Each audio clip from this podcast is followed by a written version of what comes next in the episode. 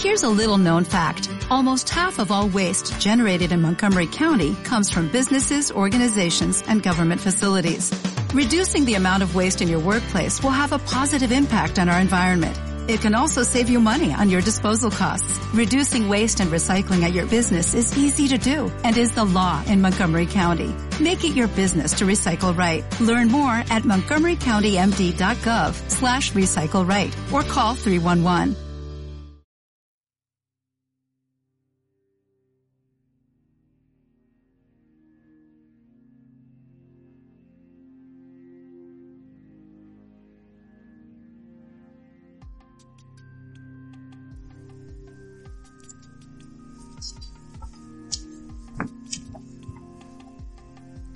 Sean todos y todas muy pero muy bienvenidos y bienvenidas a este nuevo episodio del único, inigualable, increíble, maravilloso podcast Hablemos de Ciencia.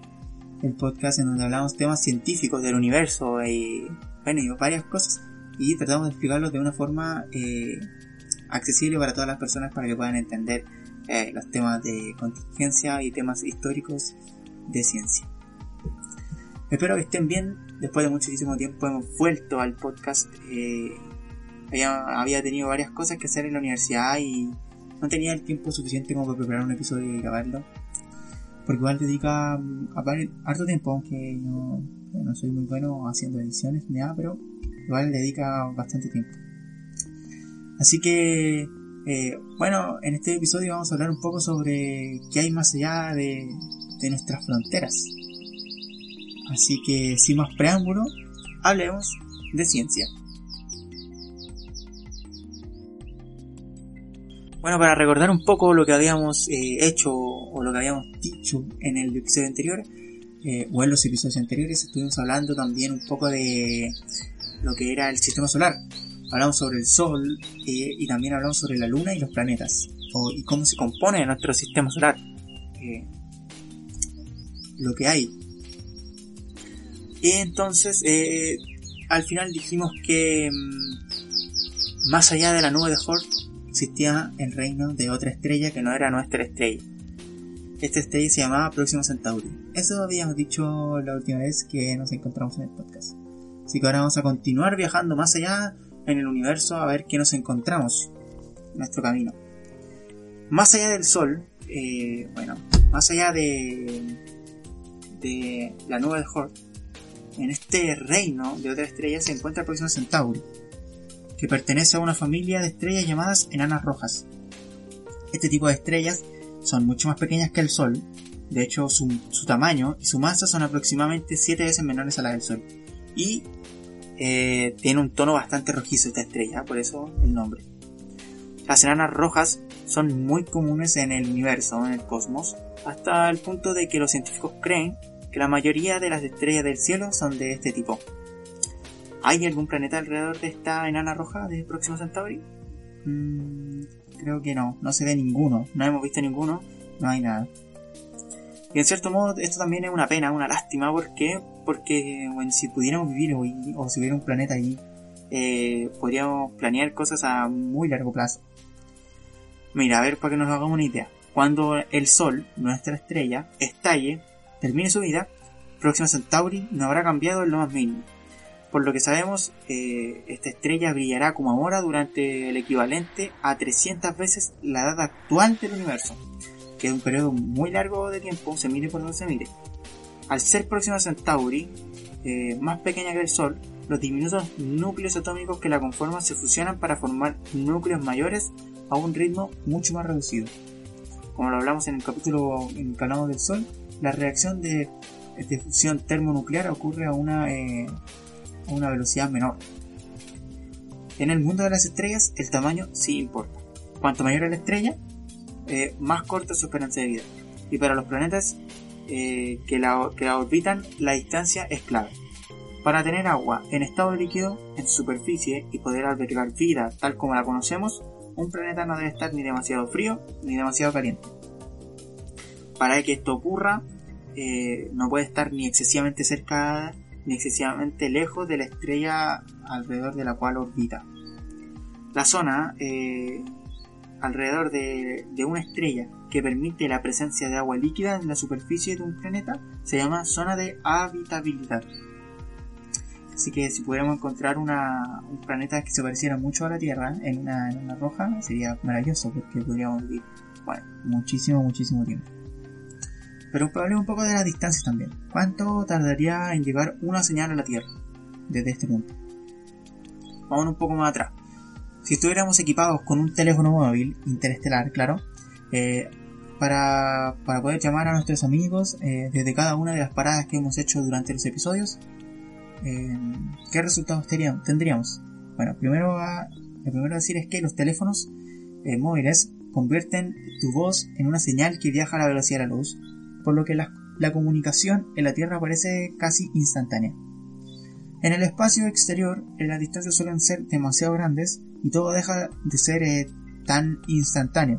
La luz, por ejemplo, tarda un segundo en alcanzar la Tierra desde la Luna y otro más en regresar. En este caso, entonces, si nos tratáramos de comunicar, recibiríamos una respuesta a los dos segundos, porque va ida y después vuelta. Desde el Sol, eh, la cosa va empeorando, porque la luz tarda unos 8 minutos y 20 segundos en recorrer la distancia que lo separa de la Tierra. O sea, que habría que esperar unos 16 minutos entre una pregunta y la respuesta. Si marcáramos un número de teléfono eh, desde donde te encuentras cerca de Próxima Centauri, la llamada se transformaría en una señal que haría sonar un teléfono en la Tierra dentro de unos 4 años y 2 meses. O sea, que si hiciéramos una pregunta tardaríamos como mínimo 8 años y 4 meses en, obtener una respuesta. Y eso que tan solo hemos llegado a la segunda estrella más cercana a la Tierra después del Sol. Bueno, en Próximo Centauri no hay muchas cosas más interesantes. Así que ahora nos vamos a dirigir a un lugar, eh, directamente a un lugar muy interesante, que es el lugar más brillante de la Vía Láctea. La Vía Láctea es nuestra galaxia, el lugar donde vivimos nosotros. Nos vamos a dirigir al lugar más brillante que, que existe en la Vía Láctea. Vamos a ir al centro de una congregación de unos 300 mil millones de estrellas. O sea, si nos paramos a pensarlo, en el centro de una agrupación de la fuerza de 300 mil millones de estrellas, tiene que haber algo muy peculiar. Fijémonos en la Tierra. En el centro de la Tierra está el lugar más denso, caliente e inhóspito que existe en la Tierra. Claro, eh, y ahora nos fijamos en el sistema solar. En el centro se encuentra el Sol, el lugar más denso, caliente e inhóspito que existe en el sistema solar. Puede que esto no demuestre nada a simple vista, pero que apunta a algo. Eh, bueno, eso sí que sí. Probablemente en el centro de la galaxia también haya algo ahí. Debe estar pasando algo grande ahí. Si nos acercamos al centro de nuestra galaxia, vamos a ver un anillo. Un anillo que rota, que es muy colorido y que tiene está hecho de materia muy dispersa. De hecho, si lo miramos más de cerca, vamos a observar que está hecho de gas y de miles de millones de rocas y cometas que se mueven alrededor de una fuente de luz brillante y energética que en forma de dona, una dona. Alrededor del anillo eh, no solo orbitan rocas perdidas, sino que también orbitan estrellas, estrellas enteras. No son planetas, las propias estrellas y se mueven muy muy rápido. Hasta el año 2015, una de estas estrellas era el objeto más rápido conocido en todo el universo. Se llama S2 o SO2. Desde la Tierra, los científicos la han observado completar una órbita alrededor de la Dona en unos 15 años y medio. Teniendo en cuenta las distancias de las que estamos hablando, eso significa que eh, la estrella se mueve a una asombrosa velocidad de 17,7 millones de kilómetros por hora. ¿Cómo es posible esto? ¿Qué tipo de bestia cuenta con un poder gravitatorio lo bastante potente para mantener cerca de ella a una estrella como esta? ¿Es posible siquiera generar una fuerza semejante? A ver, vamos a poner un ejemplo para entender lo que está pasando. Imaginemos una, una bolita, esta de cristal, que ocupábamos cuando éramos pequeños para jugar y una ensaladera. Un, bol, una ensaladera. Si hacemos girar la canica o la bolita demasiado despacio por la cara interior de la ensaladera, caerá al fondo de la ensaladera de inmediato, o casi de inmediato. Ahora, por el contrario, si la hacemos girar demasiado rápido, va a trepar en espiral la pared interior de la ensaladera y saldrá disparada y de seguro va a romper algo en la cocina. Sin embargo, existe una tercera posibilidad. Si le hacemos girar a una velocidad adecuada, eh, trazará círculos durante un rato a cierta distancia entre el fondo y la superficie de la ensaladera, sin salir disparada y sin caerse, hasta que la fricción transforme eh, una parte excesiva de la velocidad en calor y se ralentice y caiga al final. Ahora, imaginemos que esta bolita, esta canica, es la estrella super rápida S2 y que hay un, cuenco invisible que la mantiene en órbita alrededor de lo que sea que haya en el interior de la dona brillante. Como en el espacio no existe fricción, no hay ningún motivo que obligue a la estrella a perder energía. Para las personas que saben de astronomía y me están escuchando, estoy obviando las ondas gravitatorias.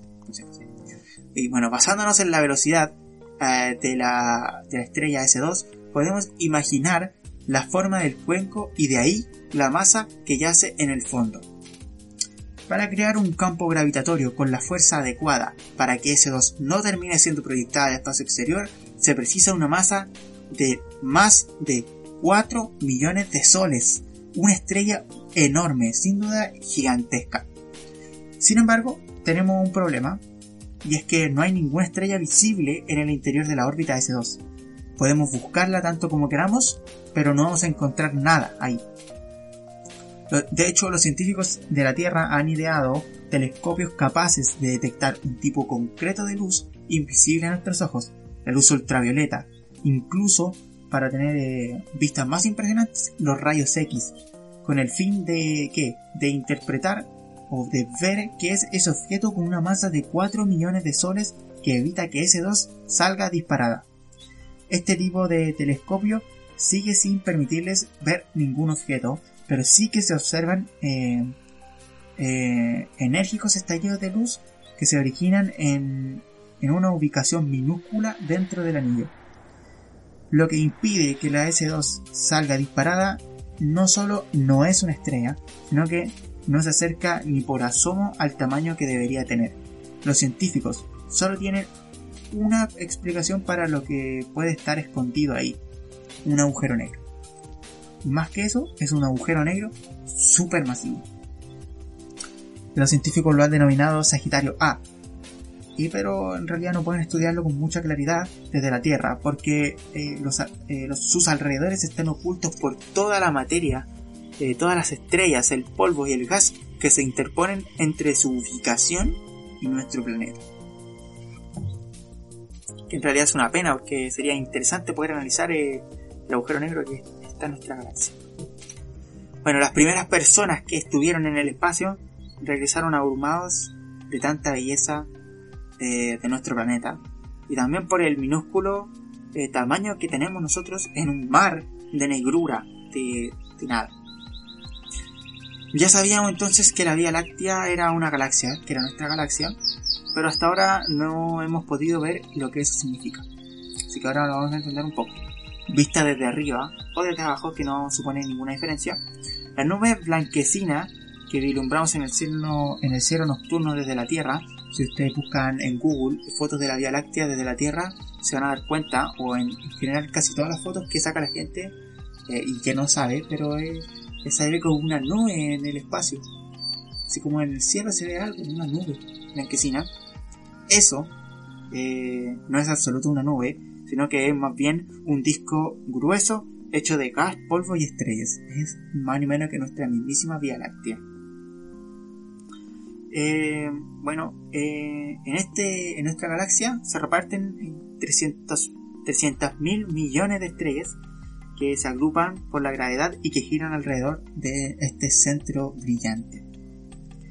Si consideramos que el sistema solar, con sus planetas, asteroides y cometas es nuestra familia cósmica y que Próxima Centauri es nuestra estrella vecina, la Vía Láctea se podría considerar como nuestra capital cósmica, una ciudad eh, bulliciosa con la fuerza de 300 mil millones de estrellas, entre las cuales el Sol solo es una más de estas. Estas eh, agrupaciones de estrellas, polvos y gas que se encuentran entrelazadas en una danza circular rodeadas de vacío es lo que los científicos denominan galaxias. Esto es una galaxia. La Vía Láctea es el nombre que le hemos dado a esta galaxia de la que estamos hablando, nuestra galaxia. La Vía Láctea se compone por cuatro descomunales brazos brillantes eh, en espiral separados por eh, zonas oscuras que giran alrededor de su centro, donde se, donde se concentran en una conglomeración todavía más brillante de gas, polvo y estrellas, que oculta todo eh, lo que hay hasta llegar al agujero negro del que acabamos de hablar. El sistema solar eh, se encuentra a unos dos tercios de la distancia que separa el agujero negro central de los confines de nuestra galaxia. O sea, estamos muy muy lejos de, de este agujero negro.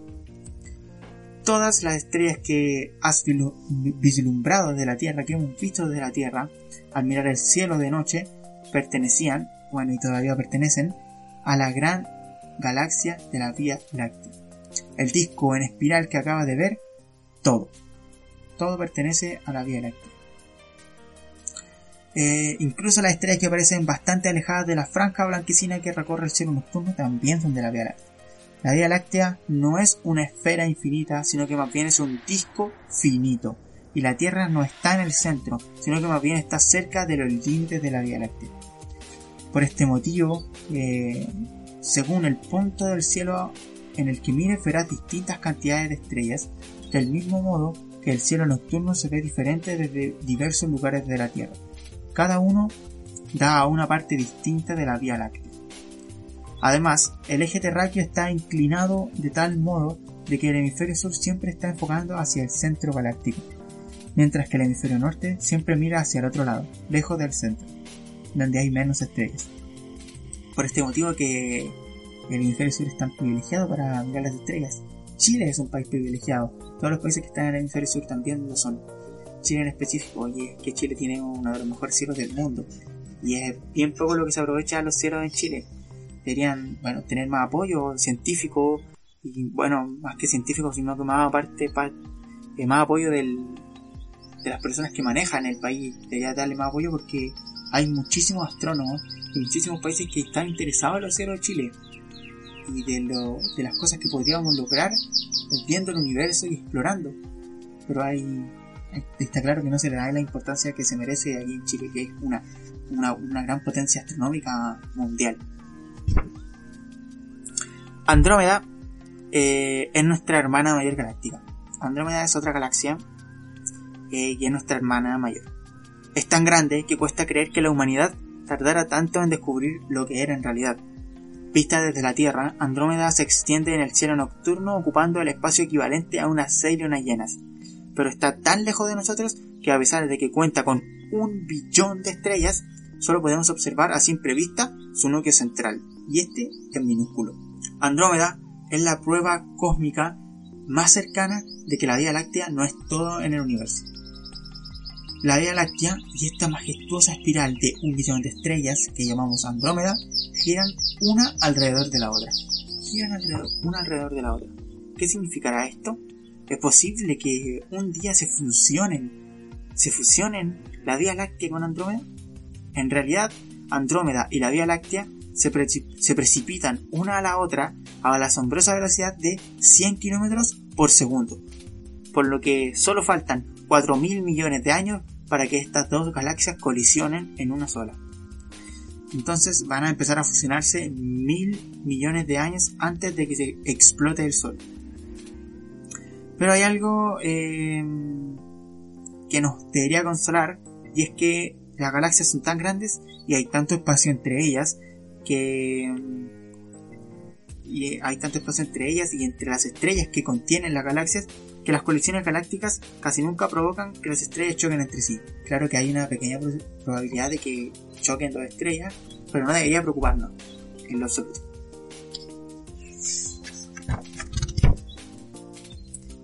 Parece casi imposible que estemos solos en este universo, claro, con tantas galaxias. Andrómeda es solo una más de, de millones de galaxias que hay, y la Vía Láctea también. Así que parece casi imposible que estemos solos en este universo tan gigantesco. Si estamos solos, hay una cantidad espantosa de enormes de espacio desaprovechado. Eso dijo Carl, Carl Sagan en 1985. Y 35 años más tarde, nadie en la Tierra sabe si hay alguien más. La existencia de vida alienígena es una posibilidad emocionante y también aterradora, claro, pero de momento no es más que eso, solamente una posibilidad. Actualmente se han detectado más de 6.000 mundos candidatos, de los cuales se han confirmado que unos 2.000 orbitan estrellas lejanas. Para diferenciarlos eh, de Venus, Júpiter, eh, la Tierra, Marte y los demás planetas que forman parte del sistema solar, a estos mundos lejanos los llamaremos exoplanetas. Aproximadamente una docena de los 2.000 exoplanetas confirmados son potencialmente similares a la Tierra, y al menos tres de ellos, de los cuales la existencia de uno se confirmó en 2015, presenta un parecido asombroso a la Tierra. El, 2000, el, 2000, el de 2015 se llama Kepler 442b. Evidentemente, cabe la posibilidad de que todos estos mundos sean estériles, pero también lo contrario, podrían extenderse a vida. Hay que tener en cuenta de que todos los exoplanetas que hemos descubierto hasta ahora se encuentran en la Vía Láctea. La galaxia Andrómeda, por ejemplo, podría estar repleta de vida. Es la mayor de las galaxias que nos rodea y está muy cerca de nosotros en escala galáctica, claro. A escala humana no tanto. Si, realizáramos una llamada telefónica ahora mismo a algún lugar cercano, a, alguna de su billón de estrellas, la señal tardaría unos 2 millones y medio de años en alcanzar su destino. Y entonces si lográsemos establecer contacto con algún tipo de vida, más nos vale tener alguna pregunta inteligente que hacerles claro y también en un lenguaje adecuado para que nos puedan entender. Así que eso sería todo por hoy. Espero les haya gustado este episodio en el que hablamos sobre la Vía Láctea, los mundos. Eh, ¿Qué hay en este agujero negro? En otro episodio podríamos hablar sobre los agujeros negros. ¿Qué son y las particularidades eh, que existen sobre los agujeros negros. Ahora solamente hablamos de cosas bastante generales sobre los agujeros negros. Así que eso amigos y amigas, científicos, científicas, aficionados, que tengan una buena semana. Eh, espero estén bien y espero poder hacer otro capítulo pronto de este podcast, el único inigualable, increíble, hablemos de ciencia. Un abrazo a todos